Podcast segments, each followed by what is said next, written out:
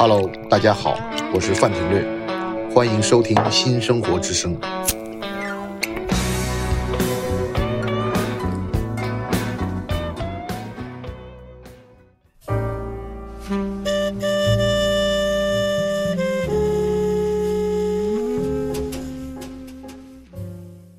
欢迎来到新的一期新生活之声。我们今天非常高兴在上海的书展结束的时候碰到了我们的老朋友、资深媒体人罗浩玲女士。她长期关注文化领域的采访与写作，她来看书展，所以我就逮着这个机会跟她聊一聊她对书展的一些看法，以及对这个文化的一些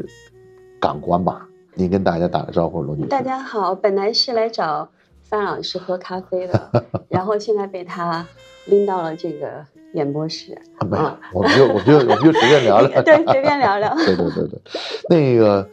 你上海那个书展你你看了怎么样？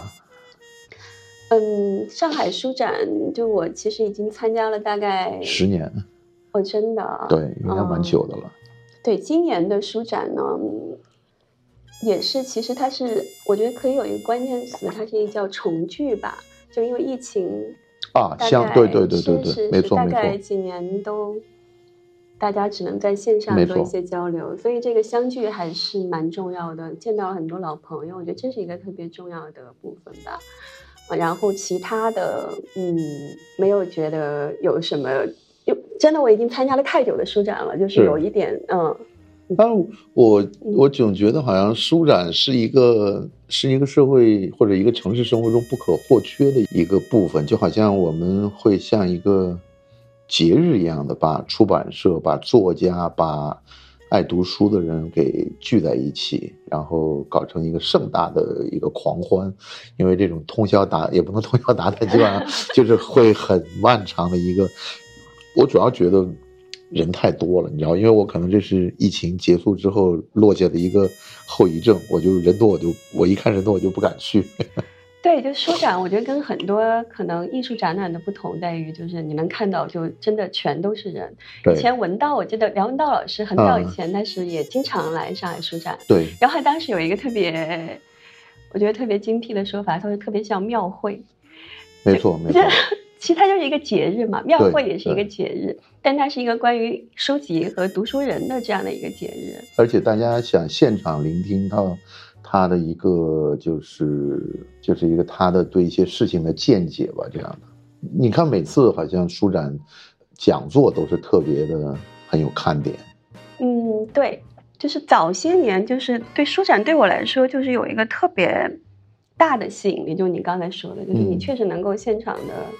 见到很多你特别喜欢的作家作作家，对而且上海书展是一个真的可以真的称得上是一个国际书展的。就 A 类电影节这种感觉。哎，差不多，，Anyway 就在书在书展这个、啊对这个这个领域里面是这样的。我刚刚跟你说那个，我们在这里见过谁？奈保尔，对吧？嗯嗯嗯嗯，然后阿列克谢耶维奇，嗯都是一些非常重磅。莫言老师就不说了吧，嗯，就国内的一线的作家上海了。。哎，对，差不多 啊对然后包括什么之前写《云图》那个作者大卫嗯米切尔，嗯，然后大卫米切尔特别可爱，然后他后来还把上海书展的这段经历写进了小说里面。对写进他的新的小说里面。啊，然后我当时看他那个小说特别神奇，就大概好像那一段就写的，哦，Nick，好多人啊，就大概就你刚才 好多人。大概就是你你呃，就是我们刚才看到上海书展的那个众声喧哗的那样的一个感觉，呃，但是呢，就除了你说它的展场里面的人很多，但是你说那个它还有一些就是在展场外的那些活动就会显得会安静一些。昨天好像是许知远推他的新书，在浦东图书馆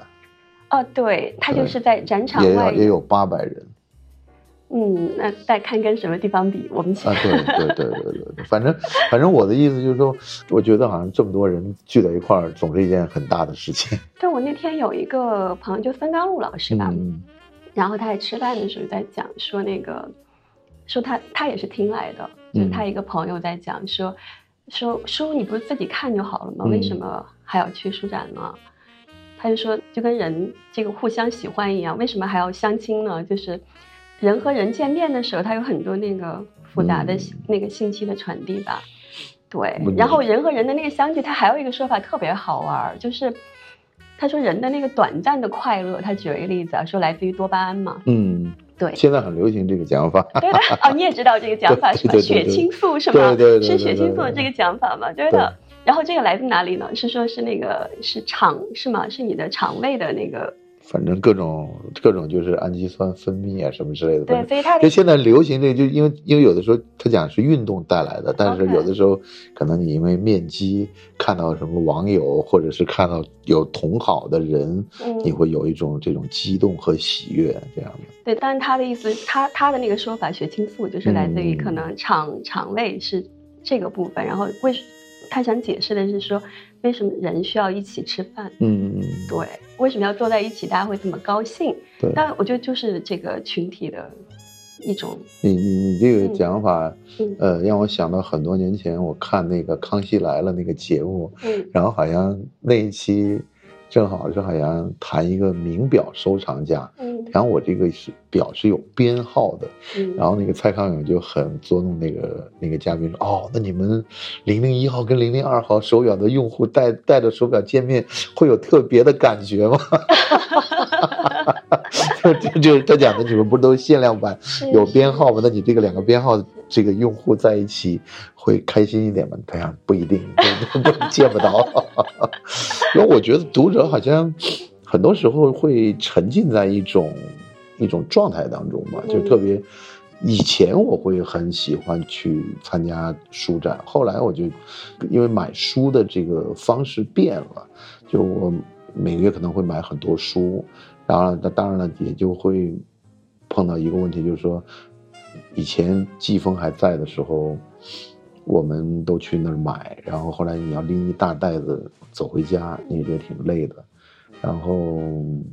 后来其他的书店就包括有的时候你去书城，你也有这个困惑，就是说因为书城书太多了。嗯多到你不知道该怎么挑。他比如说这一类是历史的，那一类是文史哲什么这些的，你就你就看了以后，你觉得这么多书，我怎么知道哪本好和哪本不好？但是互联网的情况就是说，买书是不需要你去现场的，你嗯基本上看了作者或者译者，或者出版社或者封面设计或者内容简介这几个要素，你基本上能够知道这本书靠不靠谱。嗯哼你就这意思，就好像，就好像我们谈这种文化的这个，就是比如说这种美术品的收藏，你很多人总是想捡漏，但是大家讲，如果这个画家你从来以前没有听说过，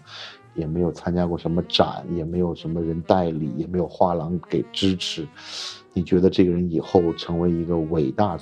艺术家的可能性是非常非常少的。嗯，但我觉得你刚刚讲这个是互联网的一个优势吧，对，就是对它会确实就是我觉得它把这些东西都聚集起来，但是我又觉得它有一种功能性在里面。就比如说我今天就是去那个书展里逛了一下，嗯然后我还是买了两本书，嗯。但是就就买了两本英文书，嗯。一个是那个萨米鲁尼的那个《美丽的世界你在哪里》，哦，那个中文版其实我看过了，但是我觉得他那个，因为我以前看他第一本书叫《Normal People》是看的英文，我非常喜欢他那个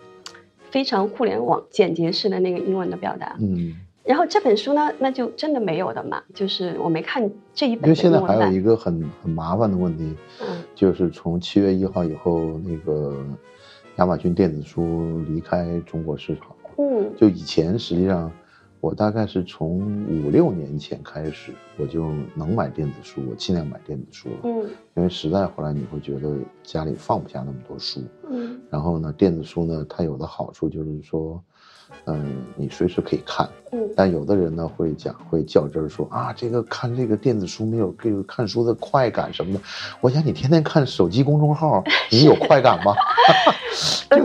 我我我跟你的啊感受是一致的，对，就是那是我看的就是内容，我对什么什么制媒这个媒介，就我跟很多人讲过这个故事。我是大概那一年香格里拉曲阜那个酒店开业，嗯。然后我们就去参加活动，然后呢，中午吃饭的时候，在他那个中餐厅看到了那个入口的地方放了一堆竹简，嗯。然后那堆竹简呢，就是酒店的人就跟我讲，这是整本的《论语》课程的竹简，那我后来我就很好奇，因为很一大堆，你知道吧？嗯。然后后来我就在网上去下一部《论语》，一点几招，就很就很，你明白吗？就就这个实际上《论语》这样的一个优秀的这种作品，嗯它已经嗯对它已经流传了几千年了。嗯那它现在到了这个互联网时代，它可能就一点点。你说你人，人现在动不动看个什么片子都几百个 G 这种的，他一个 G 都没有，他就一兆多一点，嗯但是内容和思想依旧还是能影响你的，所以我不觉得你一定要在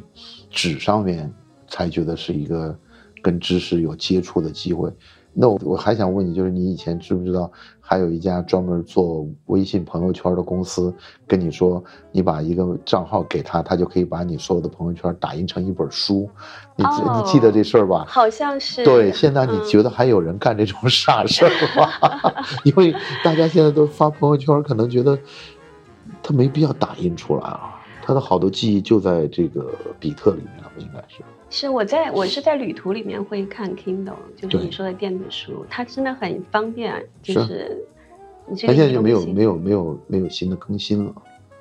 对，所以但是微信读书呢，又把它给取代了。对对都是可以看的，我同意，就是不是不一定非得有实体的对你微信读书，你在你在 iPad 上看也挺也挺方便的。对，就这个这个我我而且就是它还就是很方便，就你说的，就是很多的文本很多书，如果你去图书馆找，那个所费的时间嗯特别多。不，我们现在嗯说现实一点的话，我们现在实际上你能把一本书看完，都已经很好了，因为你不是在做学问，你这还是在学习的过程，你还要去挑不同的文本去看，还要因为 因为有的人我就看豆瓣上有的人会特别较真，哎呀这个字这个字排的不好看，然后这个这我想这些都不是你们不读这本书的理由，你们要读这本书，哪怕嗯你想。在那些年代里，手抄本都能够，大家能把一本书给读完。对，我觉得那些版本可能是基于他特别喜欢的一本书对了，对对，他会去挑那个版本那个苗伟当时不就是把嗯那个《麦田守望者》的各个版本他都买了是吗？我就觉得他是是他是一种朝他是圣对对对对嗯对，他认为就是有各种版本，就就好像我比较喜欢王朔，但是我看还有也有很多人就会把王朔各个出版社的版本都给收集起来，这个也是嗯一种可能形式吧，这样的。对，我觉得我一方面很同意你刚刚讲的这个，对电子书的这个实用性，但是啊，就是我作为一个就比较老旧的读书人呢，我我也嗯。确实能体会到一些你说的那些就不那么方便的美感。嗯，就是 我举例刚才，我觉得我刚才买那个书就是那个萨利里的那个那样的一本书，我觉得那就是就你正好遇到就邂逅嘛，就你不知道你在那个地方真的能碰到这本书，然后突然就出现中文书你基本上已经那个不太会，因为因为不是因为是我的工工作关系就他们给我都寄了 书了，就他我不太有惊喜了，嗯就我大概都看过了，对，就很少能再碰到啊。我后来那个嗯好像是梁文道说的一个话，我觉得挺有意思，嗯说那个好多人就会问这些买书的人一个问题，说，呃，你这些书都看完了吗？这这是一个这是一个我觉得我觉得是个很愚蠢的问题。是呀，就是你一般会怎么去应付这样的问题？我觉得我讲的这些书，我摆在家里面，就好像我摆了一堆糕点一样，我拿起哪个都可以吃。嗯嗯，嗯就我喜，这都是我喜欢的书。是是就这个的确都是我喜欢，而且呢，后来梁文道的那个话呢，赋予了更好的一个这个远景吧。他说，这些书代表你想成为这样的一个状态。嗯那看完没看完，实际上你摆在那儿，你是迟早要给它消灭掉的。嗯说的好，对他这个话，我觉得就实际上就是说，很多人就质疑说啊，你这个书没有看完，你就不要买新的。那那么多女孩子买口红，每个口红都用完了才买嘛？这个，我觉得你们不要苛求这些爱买书的人。本来中国买书就已经好像人人均不高了，好像嗯是这样的。对，我特别，所以我觉得需要像你这样的读者，没有每我我每个实际上，但是但是但是是这样的，就是说，不但这个书的情况就是，的确现在我觉得还是有很多好的出版社，是的他们在出很多就是蛮有意思的这些新书，而且呢，他每个月实际上我我买书就是通过这个就是微信里面的这些出版社的公众号，然后他们会介绍他们的一些新的书，嗯然后你会看的就会就会很有意思。嗯，包括最近我看了一个什么中国各省的会馆，就是你对这个感兴趣？不是这个挺好玩的，就是、就是你在整个资本主义萌芽之后，嗯，然后在正常的这个酒店没开之前，他其实承担了一个这对，他就又有它嗯有点驻京办的那种是感是觉，是就特别好玩。微然后观历史对对对对，然后又买就像王迪写那个茶馆那那个那一套我都买了，嗯就它嗯包括买的什么私人社会啊什么那些，啊我觉得就是成都这个地方，你去了以后，我现在觉得以前人说那句话挺好，就是读万卷书，走万里路，还是读万里路，什么反正就是这样的一个，应该是行万里路，读万卷书吧。嗯，我反过来也可以，也可以，可以。反正我我有一次我记得很清楚，是我去长春参加一个活动，嗯。我以前从来没去过长春，嗯。然后呢就去参加，就是那个当地的朋友带我去看那个什么伪满皇宫，嗯然后又看那个又看那些这个长影厂的这个建筑，还有包括里面的设施这样的，我就特别惊讶，当时就长春有这么。因为他的大学也在那边，然后他整个的城市规划，然后后来我就回去就买了一堆关于长春这个城市当时建设的时候，就他因为有一段时间是好像是日本人帮他在做的这些东西嘛，那然后就就好像有这段历史，实际上我是以前是不知道的。嗯那然后呢，我后来又有一次是是看到那个一个视频里面，就是有一个人把山西所有的那个石窟都拍了，啊，然后出了本书，就就最近的事儿，嗯。我也觉得这种书都特别好。对你这个经历，我觉得我也有，就是比如你去一个地方，对吧？比如伊斯坦布尔，嗯，你刚去的时候，我可能那个时候只看过帕慕克，嗯，就是一个文学读者嘛，就然后后来我去了他那个，我去了他那个博物馆，红的哦那，个，对对对，好多烟头，博物馆，好多烟头在对，那。它这就是一个你刚才读万卷书行万里路，就是文本跟旅行的一个印证嘛。对，对，就如果你没看过那本书，你可能真的对此毫无感受。就王迪的那个成都，嗯实际上我就一直觉得，因为四川给我们的感觉就是一种特别江湖，嗯但是又特别，因为我们从小就被告诫少不入川，然后 然后我们真的真的袍哥是吗对对对，不是袍哥，就讲的是个温柔乡，然后你少不少，哦，是如果怕这个，对你年轻时候入入川了，你就没有什么斗志。实际上我们一辈子也没有什么斗志，但是你你后来看他那些书，嗯你会发现他关于茶馆、关于他的日常生活的描述，实际上是很多城市也都有类似，但没有人写。对，包括你说这个，我又想起那个谁，那江城那本书，嗯皮特哈斯勒，对对对，他也是啊，何伟，何伟，对对对对，他那个因为我是四川人嘛，嗯。其实他写那个 River Town，但他写的那个地方不是我们那个家乡，嗯，但是很像，我在深圳见过他，嗯，对，然后特别有意思。我给你讲讲这个故事。你真的见过各种人，对，然后他是一个朋友介绍他到深圳，他到深圳，他就介绍他呀，然后那个那个朋友说我在我在深圳有一个哥们儿，你可以去找他。嗯，然后呢，他是当时他是和平队到云南，对然后呢，他有一批教他普通话的一一群那个好像四川的朋友，嗯然后结果四川这帮朋友呢，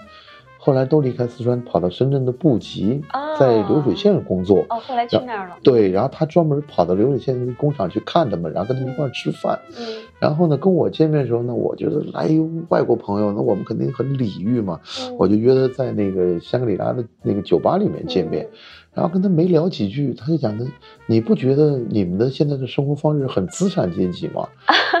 嗯，没这么想过这个问题，我从来没有这么想过，嗯是那是九六年、九七年的事情。我们当时就觉得，我们这社会主义这样生活方式挺好的，看这就是资本主义啊！我想我被一个美国人这么说，然后后来反正后面我就记不住，但是他这个话让我记了很长很长时间，包括现在我还记得住。我就觉得，就是他对中国的观察是跟我们对中国的观察是不太一样的。他的那个视角是不同的，对对对对，他有一个，他既在其中又在其外，所以他那个江城，很多四川的朋友讲，这就写我老家的事，但为什么我写不出来？因为我们还没有他那个视角，这实际上那个有一本特别卖的特别好的叫《纽约摄影学院教材》那本书那一套书嘛，嗯。然后他开篇的第一句他就讲，呃，实际上每一个人不要以为旅游的时候你才能拍出好照片，嗯。你去旅游的时候，你可能是用一个全新的视角看了一个新的城市，但实际上你生活的那个城市本身也有很多的这个好的题材，只是你因为太熟悉了，对。你就忘记了，就这样的。你说的这个东西，其实，在小说里面也是的，就是视嗯角也是，像刘震云老师，他最近反复在讲这个结构哦、人物和视角，包括他一直他重新去梳理这个中国文学的时候，他老提鲁迅嘛。嗯，你想，当年那么多的写乡土的作家，对那鲁迅的乡土完全不是那个乡土啊，对，他就是对不对？他提供了一个完全不同于当时那帮乡土作家写乡土的一个视角。嗯，还是还是蛮多蛮多东西可以看的，只是说我们是不是要集中在夏天，集中在这一个周末，把这么多看书的事儿都完成了。嗯我是我是就对这个事情我表示，就因为买书是一个，肯定比你就是，因为我现在买书就是原来是在当当，后来就因为那个京东就更方便嘛，因为它有自己的一个快递嘛，所以就它的快递，实际上我后来发现好就好在就比如说你发现这本书，你你不满意，你一看不对，你要退货，有个七天无理由退货，嗯你就直接办这个手续，然后马上那个快递员就来上门收了，就不像就是可能当当这一点没有办法像京东这样做的方便。嗯，就你你觉得这个，因为有时候看书的确有这个问题，就是你你觉得看简介还不错，但你真打开这本书。就不是那么回事儿，那你就要退掉。嗯。那然后他就马上讲，要不你你把钱退给你，而且很快，他因为你的可能资信比较好，他会马上就把钱就转到你账上，然后他过两天再安排快递来拿，所以后来就慢慢都选择在京东上买书，然后那你现在买习惯了以后，你会发现，实际上就就等于买书这个事儿比你买电商的东西是最频繁的一个事情。嗯，你其实是一个真的有这个习惯的买书人，所以对你来说，确实可能书展没有什么。不是，以前还有一个更好的 app，、实际上那个 app 后来给关掉了，我也不知道什么原因，嗯是苏州的一个科技公司做的，叫晒晒书网，嗯就是他把你买的书，你自己用这个手机扫后面的条形码，它就自动就变成在你的书架上，你买的书它就给你放那儿，然后它自动帮你归类。然后呢，后来它就是隔了一段时间，它又有一个新的一个业务的发展，就是说，它通过你买的这些书来分析你的，你可能会对哪些书感兴趣，嗯，就陆续给你在推。实际上，它的业务后来没做起来。如果做起来的话，它可能会取代，它会可能会取代京东。实际上，它后面的买下单的那个链接也是在京东或者当当上面。对你刚才说这个，我就我又想起一个什么嗯呢？我就觉得书展为什么要存在？除了人跟人要见面，有一点是确实我们的书展做的没有那么讲究的地方，就是那个视觉呈现的部分。就如果你去逛过那个法兰克福书展，哦，逛过欧洲的各种书展，就是它那个书展的现场，就是基本等同于一个展览现场。哦，就是它的那个视觉是非常漂亮的。然后我当然记得那个我去那个法兰克福书展是那个荷兰主宾国，它整个那个设计就像一片海洋，嗯，它其它就是一个装置作品，然后它整个的主色调就是你看起来它，明白吗？就是你在里面是有美感的，然后还有声音，嗯，就是它你就拿一个派的或者是什么，就有一个人走到你的面前说你想听哪首诗，那个人就会在你身边把这首诗读给你听。啊，真的，然后还有那些他那个那个诗歌，还有的配的音乐，嗯，就它整体是一个展览，就是我是这种感受。然后，对我觉得，如果我们的书展在这个方面可以做得更好我好，们好多事情做的不够好的原因是我们的人太多了，就你有这么多的观众或者参展的这些观展人员来说的话，你去好像搞成一个作品的话，他这种体验的时间也没有。也可能是吧？对对对，我觉得好像嗯比以前好像好多了吧，反正就只能这么 这么宽慰一下自己了，就起码就是以前好像更加不好吧，这样。对对对对，我还我我还是挺喜欢上海书展的，对，嗯我我参加过广州书展，嗯参加过北京书展，嗯，然后那比较起来，那肯定是上海还还好一些，但可能香港书展呢，可能因为它在会展中心可能那个更大。体验感还是挺好的。对对香对对对，港书展关键它有嗯，它就是在现场的那个那个讲座都变成好像，就是每次都很多，就是我们平时那可能我们真的看不到那些作家，对，而且它还有一个，你发现没？它就分开的，对，完全那个那个就那是个区分的比较好，是分区分的很好，然后那个讲座的部分就完全不吵，就你真的可以体验，就是沉浸在一个谈话的氛围。我们可能这个书展是不是有点尴尬的地方，就是说，呃，展厅不够大，但出版社又没那么多。因为我相信出版社如果再多的话，那上海，比如说浦东展览中心或者什么国家展览中心，这些都足够大，但可能的确没有那么多出版社要来吧。哦不不，其实还是挺多。但是你刚才说空间这个问题，他们嗯也在解决。这次你看好多都在什么鸟屋书店，你看各啊种、对吧？对它伸到上海的城中的各个地方去联动嘛。你不进这个展览现场，你也可以感受到鸟屋就太贵，你知道吗？啊，鸟屋怎么了？我不知道，你这是鸟屋贵，鸟屋比其他书店贵。哦，我完全不了解我这背后我不是我的故事。我有一次买一本意大利的杂志，我我以前买过，后来嗯后来一看，要四百多块钱啊，这么贵啊？贵啊！嗯因为原来印象大概两三百，嗯，好像我不知道嗯，可能就是要不我记我价钱记错了，或者那个杂志，反正后来就变成鸟屋。就现在书店真是有这个问题，就是气氛特别好嗯，分类也特别好，但是呢，就是你会觉得书的价钱，当然了，就是你也不能说好像这种网络购书，它就是再把这些书店的这个功能取消。嗯我之前写过一篇文章，我啊讲了这个书店对于城市生活的一个影响。嗯我觉得这个书店可能就像人脸上的这个眉毛，啊它实际上的就是真正的作用，可能你感受不到。嗯，但你把这眉毛剃掉呢，就不太好看了。那那不是不好看 这一点。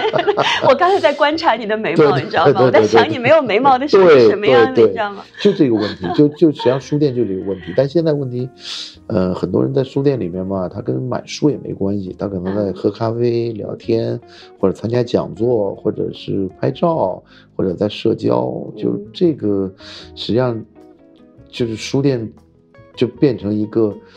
怎么讲呢？我最早看那个成品，他当时说他啊要求他的书的营业额不能超过百分之四十，嗯他要百分之六十都是文创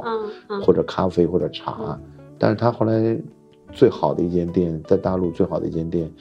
在深圳关掉以后，我觉得他这个逻辑立不起来。嗯，我就觉得就是你刚才讲书店的问题，就就特别的准确。我在看很多的书店，现在都有自己的新的方式，我感觉哈，嗯有单向，他们其实更像一个价值观表达的一个平台。那是我觉得是许许知远老师的个人衍生产品。对，就是他也找到了他的方式嘛，存在的对方对式。然后别的空间可能有别的存在的方式。它有点像那个，就是著名的餐厅，就是一个名厨有的著名的餐厅，他要周不，他要时不时要去巡回做个秀，你知道吗？因为就是比如像那个上海也有 John George 的这个餐厅，John George 就必须每年要来个几个礼拜，嗯这个时候呢，他就会邀请很多他的这种忠实的这种粉丝啊，就搞个见面会啊，嗯或者搞一个这个他亲自安排的晚宴。我觉得这个徐老师可能以后也会变成这个问题，就他的分店越来越多的时候，他会不定期的要在各个地方做巡回演讲，这样嗯以促进各个店的生意，是吧？对，anyway，对不对？对就是你刚才说我们，对，然后别的还有什么书店？我想鸟屋，但鸟屋的方式又不一样了。你刚才讲了，鸟屋的书它就靠卖书，真的很贵，但是鸟屋的书真的嗯，对，啊，特别很多艺术类的书，就是在鸟屋你都能找到，就是很齐很全，对不对？你一个喜欢看视觉杂志的对人，对，然后嗯，我不太清楚。嗯是不是真的假的？因为以前别人给我讲过，他是由好像是国内的，也是新华书店系统帮他去采购的，就他自己没有权利去采购，就这样的。那我不太了解，我只是从我的一个从一个爱逛书店的人的感觉，就我觉得他的艺术是啊，有十几万的那个法拉利的书也在那摆着，一个一个发动机做的一个模型，但是他那个已经实际上已经超出了书的这个怎么讲呢？就那种画册，那种咖啡 table book 这种，就是一定要你 iPad 也看不上才可以。如果你 iPad 能看，因为有一段时间 iPad 就是。出来的时候就想试图替代这些书吗，不太行的这种类型。就像你刚才讲的那那本杂志，意大利那本杂志四百多块钱，你最终还是买了对吗？没买。我现在，我们现在基本上，实际上实际上就是你会发现有一个问题，就家里的书越来越多的时候，实际上你就会做一些取舍。嗯，你就会觉得有的就算了，真的就别买了。但是，但是我也很奇怪，我也没有，我也没有。没有去跟那个多抓鱼，好像有什么联系这样的。那你的书怎么处理？多出来的书怎么办？其实很多朋友也在问我这个问题。我我看能送就送了吧，就那你送也很麻烦的，就一个一个寄或者怎么也很不知道。所以我后来我后来讲蛮羡慕当时高晓松那个做法，嗯，他自己搞了一个图书馆，我觉得那个是挺好的，嗯。但是哎呀，我觉得。你相比之下，你你对好像这些书还有这些东西，你觉得看了以后他们都可以就结束了吗？对，其实你刚才讲这个，我就觉得，因为很藏书人特别喜欢藏书嘛。藏书是另外一批。对对，是另外一批人。就那批人，我们好像达不到他们那个境界。对，我其实刚才想讲一个什么呢？就是李泽厚老师，就是我记得是在就五六年前我们在美国去看他的时候。我当时特别惊讶的就是李泽厚家里真的没什么书，嗯，这顶多就我觉得有一百本吗？不到几十本，就那么一个小架子，他不存书的。就你刚才讲的，就是就这么一个大思想家，嗯。我给你再举一个反面的例子，就是那个甲骨文丛书，就社科文献出版社，他们出了好多好书，嗯，然后呢，他们就好像有一群人是专门。买他们的书，嗯，就是互相，就是拉群的那种的。哦，我也是他们那个那董风云他们那个，对对对对对对，老董老董老董 那个。那个，但是呢，后来呢，就是我我在一个一个豆瓣的什么小组看到这个事情，就他突然就变成好像那些人会晒这些书，嗯，就是我有成套的甲骨文。那我也会的，我也有的时候会加入这样的行列。但是问题问题你知道吗？他们连那个塑封都没撕。呃，对我我知道，就他就是真的因为漂亮，对他就是想做藏书，对对的。但是我就在想，就如果你真是把老董他们出的这批书都看完了，你基本上不会入那个群的。你明白我意思吧？就是你会有独立思考的这种，因为他他那些书都是在讲讲这些事儿，就是你对历史怎么看，你对过去发生的事情，你要有独立客观的一个眼光。那如果你都是要那种。主要是在这个群里头才体现出你的这种，这种好像爱好的话，我觉得未免还是太窄了一点。对，但是我觉得就是陈丹青老师有个话说的特别好，你装着装着就真了。呃，我不觉得，我我一直我一直对这个事儿，我是 我是这样可讲的，就是大家对这个装十三也好，装什么样，实际上他装呢，坦率的讲，他有敬畏。嗯，对。他他知道这个东西是一个。是一个我要学习的榜样，起码或者我知道这是，这是我需要变成这个样子。那你说，经常会你会碰到那种说，我我哥们儿是个粗的人啊，怎么怎么样，就下面意思我要给你放魂了。那这这个我还宁愿你稍微，就是装，可能让人与人有一个比较舒服或者比较安全的一个距离。您突然不装了，您给我掏心掏肺了，我有点受不了，你知道吗？是啊，就是就是这样，就经常现在你看很多这个网络上会出的这些事情，或者是他讲的这些新闻，他会突然给你没什么，就人可能越往后发展，他这种所谓的礼仪和道德的规范、约定俗成，会让每一个人和每个人之间有一个安全距离，这个安全距离造成了大家。可能就就是不会太这种冲突。对对对我我觉得这个是需要的。对，所以你不能上面上来就否定讲啊，这丫特装逼怎么着？是是，所以我就是对，啊我觉得就是你，他嗯起码他知道这个东西，他不是 A，但是 anyway，就他确实晒的那个东西，从视觉上来讲对，对它就是一个值得。起码他知道就是。就是这东西，它是抱有敬畏的，就好像嗯你咱们再说另外一个感觉，就是你看很多企业家喜欢站在一一堆这种这种精装书前面在哦，那个那个那有点摆了，那个对，确实有点那个太摆了，对对对对，但那个起码就是他会觉得书在书面前，他可能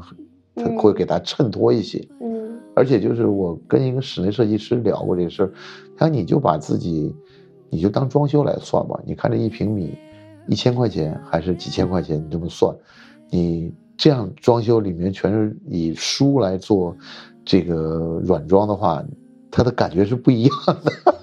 反正对这个美丽的书这个东西啊，我还是、嗯。我也是有一点执念的，我也是挺喜欢，因为我家里的那个书架也没有那嗯。么多，可能两个三个就大的那种，但我就会定期更换，就如果发现一个版本更漂亮的那套书，哦，我就会把那套就送别人了，换我就换。我现在最喜欢就企鹅的那个布纹的那个系列，那挺好的，我买了买了全套的，当时还当时好像还送那是也是在书展买的，还还送一个黑的双肩背书包，是是是对对对所以你看那样的书，它就是那不一样。那我觉得，我觉得企鹅这样的这种人类思想的一个典范和化身吧。嗯，我们谈了那么多书，好了不不不，还能继续聊下去，一直聊下去，还还能聊下去。啊，我要想我想聊一，就是说，因为你的一直在做文化嘛，那嗯那我就觉得，就是报纸和媒体的这种，它算不算一个培养观点的一个机构呢？嗯，报纸和媒体，就我们就说媒体吧，就是因为嗯就比特别是媒体都有文化版啊，或者是文化专栏呐、那这样的一个角色，因为您一直沉浸在这里头嘛，就你觉得是不是你一直在培养一种，就是你看往往会因为一本畅销书的出现，然后就造成了社会上发生了大讨论，或者发生了非常激烈的争辩，那然后就是各个战队也好，或者是。这这都有，但是总的来说，基本上是因为有了一本书的出现，书某种程度上是不是给大家提供了一个观点？嗯，它也分类型，但你说的这个观点是一部分书的特别强的特质。就你刚才我们俩也聊到，就最近的关于女性嗯，主题的对，这样的一系列的出版物，从上野千鹤子的《艳女》，然后一系列就光去年，我就觉得它是一个上野千鹤子出版年吧，大概四十多本吗？还是嗯二十多本？我不记得了，大概几十本，就是扎堆的这样出来。都卖的不错。嗯，尤其，但是我觉得读者其实是非常的有眼光的，嗯就是卖的最好的，真的就是我觉得就是我看过，因为我真的看上野千鹤子，我看了好多，真我嗯竟然看了十本，真的。然后我觉得卖的最好的就是真的是他最好的两本书，啊，一个就是那个《艳女》，就是嗯它是一个理论性很强的，对然后就是那个《始于极限对话》，啊，对话因为它太多了，上野千鹤子后来跟一百多个人对过话，就在日在日本那边，哦他是一个特别喜欢传播向公共传播观点的人。然后，但是《始于极限》那本书呢，就是他的对话方式不太一样，他不是口头的，他是书面的。嗯书面都是你知道，经过深思熟虑，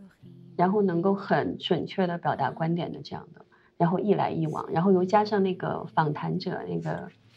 铃木良美她的身份的特殊性，嗯她不是一个前 AV 女郎吗？嗯然后她对男性有非常多的非常尖锐的观点，嗯，然后她那些东西问题发出去，也可能只有少爷老师能接得住，所以那个一来一回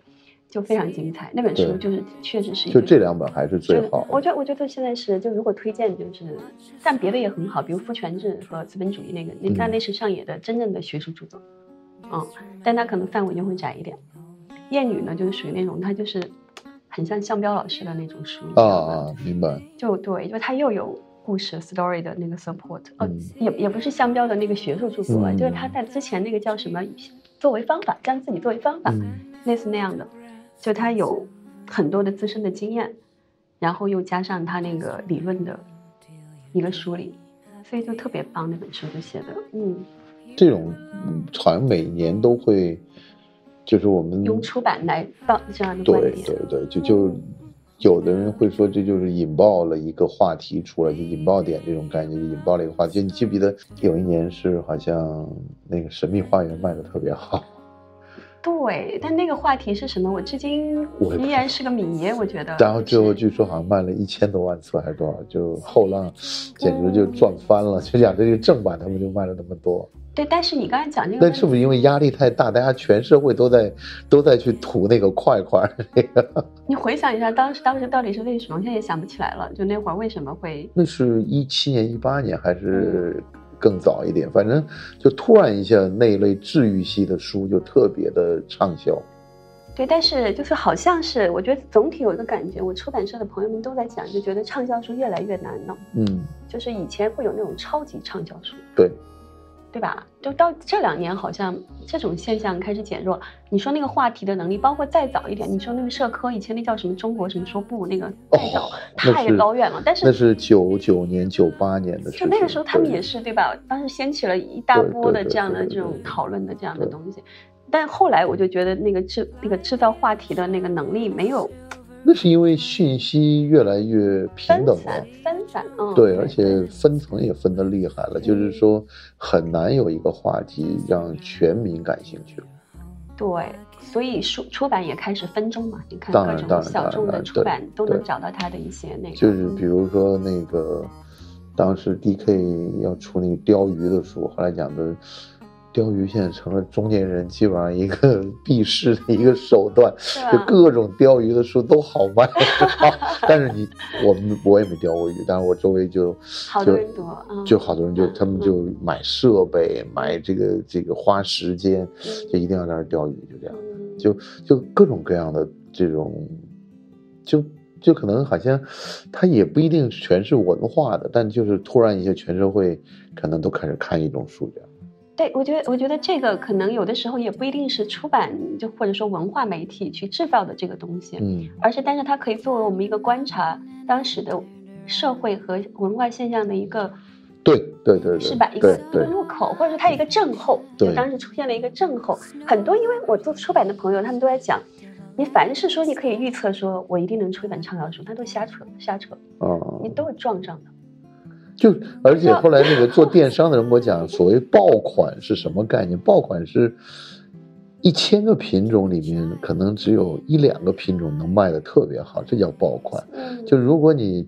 一百个品种里面能出一款，那已经不是爆款了，简直就是，就是你太精准了。就它是这种归于平淡的特别特别多，就嗯，真正能够让大家好像好的不多的。对，我反正我觉得上野老师这个热，我觉得可以提供一个观察的视角是什么呢？就是因为确实就像我刚才讲，他以前他出的很早了，这本嗯书，而且是不是一个那种善于制造畅销书的对公司出版的？但是现在被 制造畅销书的读客买去了，但之前他就是好像叫什么那个。我都忘记了出版社的名字，就是它不是那样一个，它就是一个学术出版社。没错没错。对，然后已经已经这么久了，突然间到二零二二年、二零二三年这本书，那个谁就开，始那个疫情期间不还有鼠疫也卖的特别好吗？对，那就是所以我就说它是一个症候。为什么到这个时候上野老师突然被中国的读者接受了，主要是女性。然后为什么这些女性就是在这个时刻突然，就是这可能真的伴随着一个觉醒的一个被觉醒时代。那这个我我觉得跟跟当下发生的很多事件也也可以联系在一起。对，我反而觉得就是这种书出来以后，让更多的人可以系统的了解，就是整个这个思潮的来龙去脉，包括他会遇到什么问题，或者他、嗯他可能会遇到什么问题。对，这个这个它提。供了一些理论工具，对帮助你去有效的思考，就是你看眼看到的这些现实到底是为什么会出现这样的一个现象。然后其他好像我们也没没有看在在像这个书那么明显了，好像。观点的，我觉得是没有这么明显的。但去年你比如说像香彪老师那个，你觉得算吗？我就是因为嗯许志远的节目，我才、才知道这个事儿，但是我就会发现嗯他的那种整个经历可能更吸引我吧。后来我我没有去看那个那个书吧，好像是这样。嗯对，它基本也是一种，就是商标一直在提一个附近的消失嘛，嗯就是它商标也是就像上野一样，它就老是它可以用理论的这种抽象化，去把握到正在发生的一些事情，把它进行抽象提炼，对，然后有效表达。附近的消失，你看你刚才讲的互联网，你刚才说嗯你都解决了这些事情，我们为什么还需要附近？我们我们 就我们我你这样一想，我想起来就是韩炳哲的书，哦，我也很喜欢对韩炳哲，我也超爱。对，我就觉得这个人也挺厉害，就是他每次谈的话题都特别的时髦，而且又特别一针见血。就他有问题意识，就是能点到一个现在就他每一本书，他都有这种感觉，就是别人可能想到了，但嗯没有像他想的那么全面，嗯，但他已经一本书出来了，对，就这是这是蛮不容易的。但但是韩炳哲呢，可能会比这个比上演那个会再深一点点。是是是是是是，再深一点因为他关心的问题可能更小众，不像，而且整个这个 Me Too 这个事件也是一个一个全球性的这个这个就不光是好像中国这样，就是美国啊、日本呐、它好像唯独例外的反而就是就是法国后来那个那个女女的影星嗯凯瑟琳还是什么，就我就她后来就跟几个演员一块儿签署了一个。就反这个对对对因好像是是往怀往对回他的诉求就是说，像这样的一个运动，把人类最美好的一个行为给禁掉。他好像是这个意思。我反正因为我觉得，我觉得法国人的这种平时的做法呢，他实际上是跟大部分国家的人是不太一样的。嗯也不是，就是法国其实有一个特别完整的女性主义的。对，那就第二性。对，就这个浪潮也对都是从法国开始的。对对除了这个波伏娃，然后我们最近在看那个埃莱拉西苏，对，西苏写那个那个叫什么？就法国的女性可能美杜莎的啊微笑，对，而且她们真的很厉害。对就是我看那个在理论上面就就是能够对这个议题进行抽象思考，在理论方面有贡献的，真的全是法国这一系的女作家。是。然后那，那个你看上野上野的东西，它其实原创性不强，就是理论方面的原创性不强，它只是在跟东亚社会的现实做结合。问题就是东亚社会在 这整个的这种传统的这个印象当中，它嗯应该是更保守的，它可能就是不如欧美的欧欧，嗯实际上美国也不如欧洲开放，嗯，但是欧洲里面最开放或者走得最远的其实是就是法国人。对，所以就是我们互相的语境不同，然后我们互相进进程到某某个历史进程也不同，就你跳进去这个河，是跳进这个车的时候，你会发现，就是你没在第一节车厢，是，的，你可能在第二节、第三节。中国才刚开始，真的就是这一波，就是那肯定在上一波，可能九十年代是吧？就那会儿有一波的，嗯对，但这一波那就那时候就是波伏娃的那个书出来的时候，当时是很火，但是那个书好像只局限于在当时的大学生里面流传还，是知识分子，知识分子里面精精英阶层流传，但是真正后来后来我是。哦，我我是后来看到芭比的那个电影的时候，啊，什么感受？快来跟我分享一下，我特别想听你们男性怎么看这个。没有，我就觉得，我觉得实际上后来我就觉我就讲的这个美泰公司，嗯做了一个很好的营销，嗯而且就是它实际上就是做成了一个就是表达当下的这个一个概念的。嗯然后就我我后来就看了，好像是名利场还是纽约客上面的一些评论，嗯他就讲了一句话，我记得特别清楚，讲是啊，你你无论再怎么样，首先你还是要瘦，还是要美。你不瘦不美不行的，但但这个，他这个不就是一个男性的标准吗？对。然后然后后来讲嗯的胖的跟丑的这个芭比卖不出去，嗯主要就是大家不喜欢，还是不喜欢。对，那但是它其实也是一个批判在里面，对对对对对就是对对这种，它还是进步的，就嗯就起码就是美泰也好，华纳也好，他们做出了一个姿态，说要把这个事情给完全的，就是说抛开来跟大家大家讲，就这样的。嗯对，而且以电影的大众流行文化的电影院种方式，里大概已经很厉害了。电影院里大概坐了有二十个人，可能就两个男的或者三个男的，嗯，剩下全是女的，剩下全是女的。对他尽管他他也是作为我不是第一第一个礼拜看，我是应该第二个礼拜或第三个礼拜去看的。但这就真的是一个全球景观，就你刚才讲没错没错没错。它从这个是吧？它不是出版一个地方爆发出来的，整个而且票一个房票房脉络，这个连起来对对。对，但是我想到另外一个问题嗯。就是，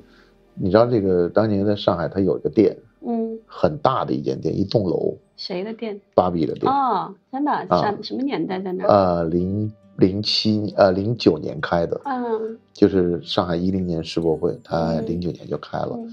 那然后生意巨差，然后大家讲这风水不好，但实际上呢，我觉得最后生意做不好的时候总是怪风水，你知道吧？就嗯。就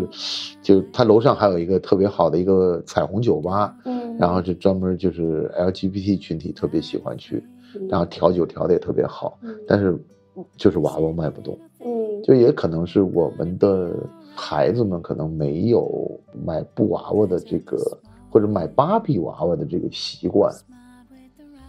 可能是文化差异在里面，对？对对，嗯所以后来就黯然离场。据说也是投了几千万投进去，然后嗯一栋楼啊，整个一栋楼，这次的淮海路，而且我觉得很有意思，美国公司都特别喜欢这个淮海路，就是基本上我后来看了，在二零一九年还一应该一九年一八年那时候开的几个著名的炸鸡店呢，还有汉堡店呢，第一家店都开在淮海路。哦，就他们就觉得，可能要选择在淮海路，要比选择在这个南京路上面，更有他们那个品牌的这种感觉。对，你后来分析过为什么吗？就是我没有分析，因为这个，因为我我之前前一期节目正好碰到一个做商业地产的一个朋友，嗯然后他就给我讲是他们也会跟客户谈这些事情，嗯，但是怎么讲呢？就谈到芭比这个事情，我觉得可能这种还是时代进步了，嗯因为你想一个问题，就是你在落后的地方，为什么女性的权利得不到那么大的一个鼓励或者是平等的机会？因为落后的地方，女的她就是体力上她就不如男的。你他他很多经济落后的地方，她就是男的这个体力还是好像还是能办很多事情，嗯，所以女性呢也很依靠男的。嗯，但是到了人类进步到就是大家都在互联网的这样的一个文化下面的时候，可能男女的体力上面的差异就忽略了。嗯，对，然后可能是智力上面也看不到有什么差异，嗯所以这种平等的意识就越来越强。嗯这可能是一个解释吧，因为你你可以看到那些，比如非洲啊，或者那些什么，那就更不用提了。但那一谈非洲，那他们反正就女性主义，它分很多的哦，我别我对我跟你讲，我跟你讲这个事儿，这个事儿，这种这个事儿，昨天昨天我才看了一篇文章，嗯。才搞笑呢，就是就是现在他们就指责嗯米其林说，你有全全世界有两百款菜，嗯。为什么没有我们非洲的菜？啊，呃，然后呢，我你的厨师里面，基本上我们的黑人厨师非常少，他就要求讲，就就嗯这个这个是一个，然后呢，是。还还提出另外一个有嗯一个挺有意思讲的，你这个法国这种高级餐饮嗯，一定要铺白色台布，这样就造成我们这个黑人的这哦，种。真的啊还有这对个说法，对对，就就他们他们的确就认为就是这是对他们，而且最主要的问题就是厨师的培养的这个巨额的费用，嗯。对他们来说也是一个困难。但是坦率的讲，嗯你吃饭的时候，你会介意这个厨师是男性还是女性，还是黑人还是白人？但但消费者是不用，但是就是因为整个行对业对行业雇佣的时候是的他要考虑这个嗯问题。对，就跟我们大学他也是要想要一个多元化、对 diversity，没错没错没错。呃，反就这些问题讨论起来又很复杂了。就是有一本书，我就特别推荐一下，就是嗯那个，就桑德尔教授写的一本书啊，那本书就是那个公平的那个公正，公正，他就永远要讨论你刚才讲的这些嗯但是怎么讲呢？这个实际上你人到了中年以后，你会发现这个没什么公正可言的。这是你现在的这么的，不是我这么灰，我是我是后来就觉得就是就是实际上就是你要求全部都公平，我觉得这是大家希望努力啊，对，能够达到的一个目标。是的，是的对对，但我们统一，这就是罗翔以前在那个十三幺里面他也讲了嘛，就是那个圆嘛，就是你还是得有那个圆在有有那儿嘛，有那个对对对，但是是你不一定能画的那么圆嘛，对那个对对事情就就这嗯意思。所以你越越看这个事儿看的越多，是啊，你越会觉得 这个就是，但是你现在有声音嗯，好过没有声音。对的，我也是同样的看法。是的，包括那天王德威教授也在说这个事情，因为很多人，你想在你说像迷途造成的一些，是吧？负面的一些影响，在高校里面，像他们大学老师，嗯，也有这样的感受啊。但是他也觉得就没有办法嘛，就你刚才讲的，有声音好过没有声音嘛。对对对对，你如果大家都不吭声，这个权利肯定就越发被忽视了，就这样。嗯，所以你刚才说观点，对我觉得，嗯，媒体参与这个，其实它也是跟着这个社会大势走的。就我觉得它也不是，我从媒体观点再引申一步，你们有没有说嗯挖掘新的或者是力捧新的作家这种概念在里面呢？嗯，我觉得会有呀，就是就是你会有自己的判断，，对，就你看到这个人对那样特别好，但是大家都不知道你，我一定要帮你力推。这有有这种吗？有啊，当然，就是你肯定有自己的判断啊。对，比如说谁呢？但有的时候你的判断，我觉得就是还是挺有共识的。嗯，就是当一个作家，就是你刚才说那种发现的那种几率，其实确实不太大。对，就发现可能是文学期刊类的编辑真的，，因为对，他比我们看的更更多，对对对，推到我这里来的时候，一定是出版物了，对吧？对对嗯，然后你再从出版物鉴别出来哪些更适合推一些。对，那你肯定是有鉴别力的嘛。你写的嗯好的书跟你写的不好，就早早年肯定是文学多一点。就是我以前真的读很多小说，嗯，对，但是我现在就是确实就开始跟你们一样，就 你知道吗？就 就小说那个 story，就是开始我开始觉得有一点厌倦了，我对那个哦 story 开始嗯。那可能因为我们沉浸在电影里太多了吧，可能这个是另外一种语言的表述吧。那小说我也看，但就是真的写的好的没有那么多。就每年你想原创几千本，啊那，些文学期刊，你想他们每天要看多少的那样的小说？嗯，那你我看你还有那个作为这个读书节的评委，对，就经常就评书，但他也不只是评文学嘛，他就所有的书嘛。就是那这个评判的就是你的感觉会是怎么样的？我反正我是那天我后来文道有一次跟我讲，嗯就文道后来他说他再也不参加，再也不当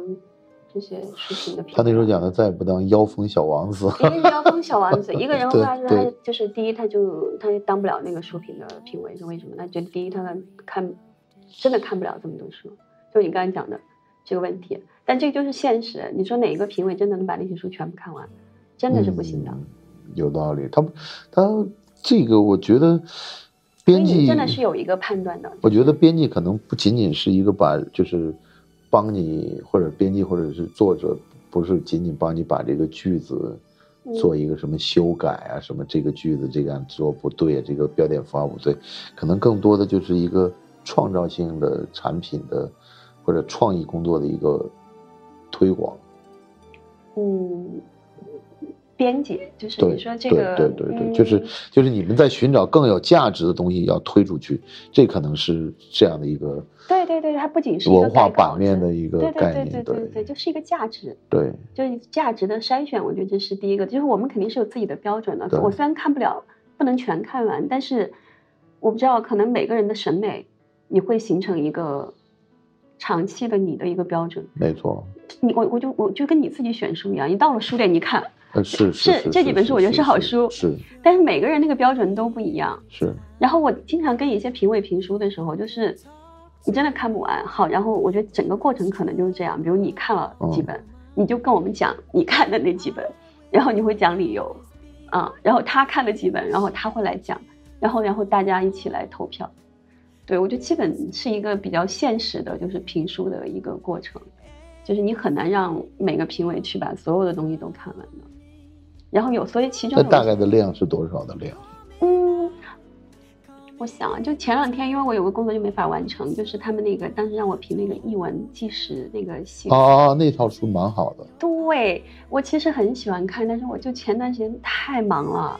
然后最后那个截止日期，我就是好说，我真的能不能不参加了？就是这一期那套那套书真是叶文纪实那对对，那套真不错。对，他就好多就是书都寄来了，我就还没来得及看。还有描写什么长乐路的，有对，描写日本的这医药的，还有是描写这个女性生产的过程的，对还有各各种各种各样，对对对，什么美国小镇哦那，个，我觉得那些真是他们选的真好，对就是这个角度，我感觉好像是大家都就没有人去关心这个角度，你说就是他们选书的那个角度不就等于我们看到这个书，我们才知道啊，对，别人还会这样看这样的事情。对，而且要从他们那么好的书里面选出来他们的年度，就是还是挺难的。就是我就觉得我胜任不了这工作了，我就只能说我这期能不能不参加了啊？因为真的还没来得及全看。嗯，还是好，还是好的。我觉得这些出版社还是，我觉得他们把另外一个世界给端过来了，因为我们毕竟不可能每个人都能去看原文嘛。我觉得这个是一个很大的问题。对，翻译是一个很重要的工作。译文译文社前两天搞的那个活动，他们就是主要在讲这个翻译的这个价值嘛。嗯，嗯蛮蛮好的。我他们就是我，因为我们是从小就看他们的书，嗯，译文社是真的是一个特别跟我特别好的出 对版社。因为以前以前好像有什么世界之窗啊，还有什么那些都是他们的杂志，后来他们就嗯好像出版上面就更多了，而且当时九幺幺时候我看了他们有个什么白色巨塔的那个书，他们引进的，对，好多年前了。对那个、对，后来那个后来那个拍成电影了，又拍成电视剧了我知道，知道知道，那个 那个还很好看，很好看。对嗯，就完全是按那本书来走的。嗯后来还有一个什么慕尼黑的清真寺还是什么，也是同一批的作品，反正他们就除了文学这条线，对大概这个就是纪实，对就是纪实这条线。是是，他好像也没叫什么非虚构写作，他就叫纪实，好像 对译文纪实，对对，嗯他就叫因为那我说那两本我印象最深的，都是这个九幺幺以后出的嘛，嗯然后应该都是一零年以后出的书，嗯然后啊，应该是这个呃拉登整个这个基地组织结束之后，他们陆陆续续这些书都出来了嘛。嗯而且电影也出来了。我觉得，